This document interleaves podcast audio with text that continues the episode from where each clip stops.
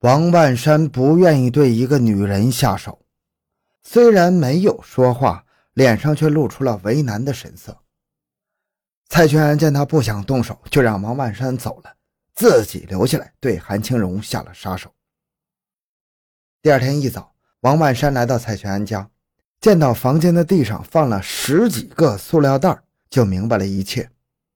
蔡全安吃完早饭后，他到市场上买了一把铁柄的斧头。一把菜刀，一个小钢锯，一双黄胶手套，还有一沓黄色的食品袋。回到家后，戴上胶手套，就到卫生间把韩青荣的尸体给分解了。此时，王万山才真正领略了蔡全安的残暴啊，才真正的感觉到了蔡全安是多么的可怕。蔡全安说：“把尸体分别装进塑料袋后，他便到厨房去看正在高压锅里煮着的。”韩青荣的头和手脚却发现煮不烂，于是又捞出来装进了塑料袋，并在外边又套了一个红白相间的塑料袋。第二天一大早，蔡全安便和王万山一起出门寻找抛尸的地方。待转到化工厂旁边的民用垃圾场时，蔡全安说：“嗯，这地方好，适合抛尸。”于是两人回到房子，又待了一整天。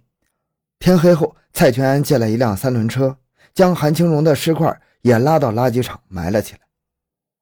杀了韩青荣后，王半山和蔡全安到乌鲁木齐市玩了几天。五一之后，本想回塔城，没想到火车回到奎屯时，他们竟意外的在车站广场发现了韩青荣家属张贴的寻人启事。根据寻人启事所留的电话，他们试着给韩青荣的亲属打了电话，没想到竟意外的又拿了三千多块钱。尽管韩青荣的哥哥很明显是报了案的，但是敲诈韩青荣的哥哥还是成功了，这使他们的欲望膨胀到了极点。八月份，王万山再次从塔城回到了奎屯，与蔡全安合谋再杀个小姐，弄点钱花。蔡全安说：“商业街的吴老二店里有一个姓戴的小姐，听说挺能赚钱的。你晚上装成嫖客，去把那个姓戴的包叶包回到家里来。”我在外面等着，回来以后你就把房子的灯打开，先哄他把手机关掉，把衣服脱掉。等他钻进被窝后，我就上楼来。等我进房之后，咱们就向他要钱，然后再把他也干掉。干掉后就扔到殡仪馆后面的垃圾场去，那地方很背，人也少，还有一个大坑，埋到那儿不会有人发现的。不行的话，等会儿你再去看看。王万山当然相信蔡全安看好的地方是绝对错不了的，于是点点头，问怎么样才能找到姓戴的小姐。蔡全安就画了一张草图，一边画一边说：“吴老二的店在商业街的中间靠北的位置，你去的时候从街的东头进，在东头的第二家、第三家都可以进去。进门时你就问他们要这个姓戴的小姐，他们都会来帮你叫过来的。你只用记住。”这个姓戴的叫戴燕，留了个短头发，圆脸，个子不高，家是新疆伊犁的就行了。两个人商定之后，蔡全安出去干别的事情，王万山就骑上了蔡全安的自行车，到殡仪馆看了看准备埋尸的地点，感觉的确不错，于是又骑车返回了蔡全安家，倒头一觉睡到了晚上。晚上十二点左右，蔡全安给了王万山三百块钱，说是包夜要付的费用。之后便打发他去了商业街。到了商业街后，王万山依照之前蔡全安所画的草图，从东头进了第三家名叫泰安的小店。进去后，老板娘问找不找小姐，王万山点点头。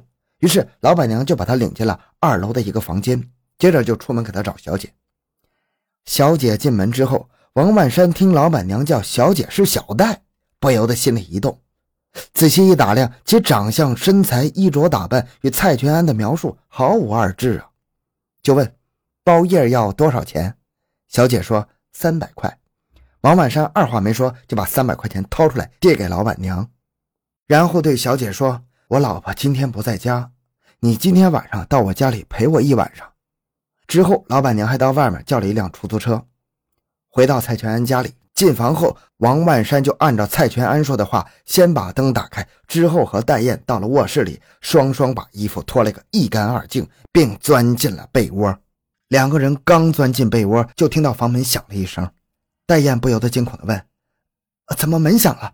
是不是你老婆回来了？”话音未落，蔡全安就走进了卧室，向戴燕要钱。戴燕闻听此言，低声嘟囔道：“我哪有钱呢？”王万山就问：“那你挣的钱呢？”戴燕说：“一共挣了四千多，都在吴老二那里放着。你放我出去，我要出来都给你。”王万山就说：“那也行，我出去打电话和兄弟们商量一下。”然后转身走出卧室，留下蔡全安给戴燕继续做工作。过了一会儿，蔡全安也走进卧室，说了一个号码让王万山记下，说是戴的姐姐的电话。蔡全安赶忙掏出电话本记了下来。黎明时分，一晚上都没有睡觉的王万山和蔡全安让戴燕在卧室里待着，不准穿衣服，然后人走到客厅，商议如何才能拿到钱。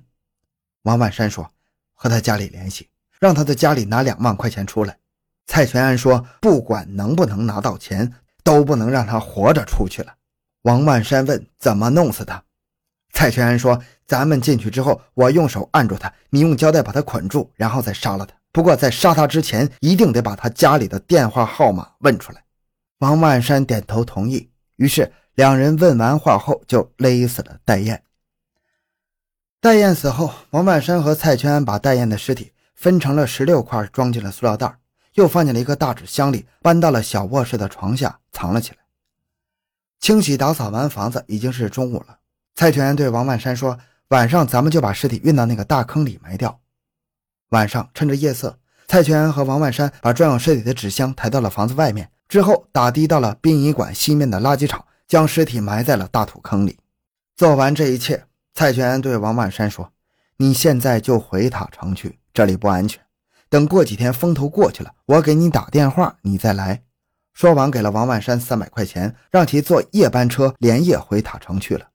过了十几天，蔡全打电话给王万山，说现在可以向戴燕家要钱了，让他直接坐车到石河子去。接了电话之后，王万山当天就坐车到了石河子，并很快找到了蔡全安。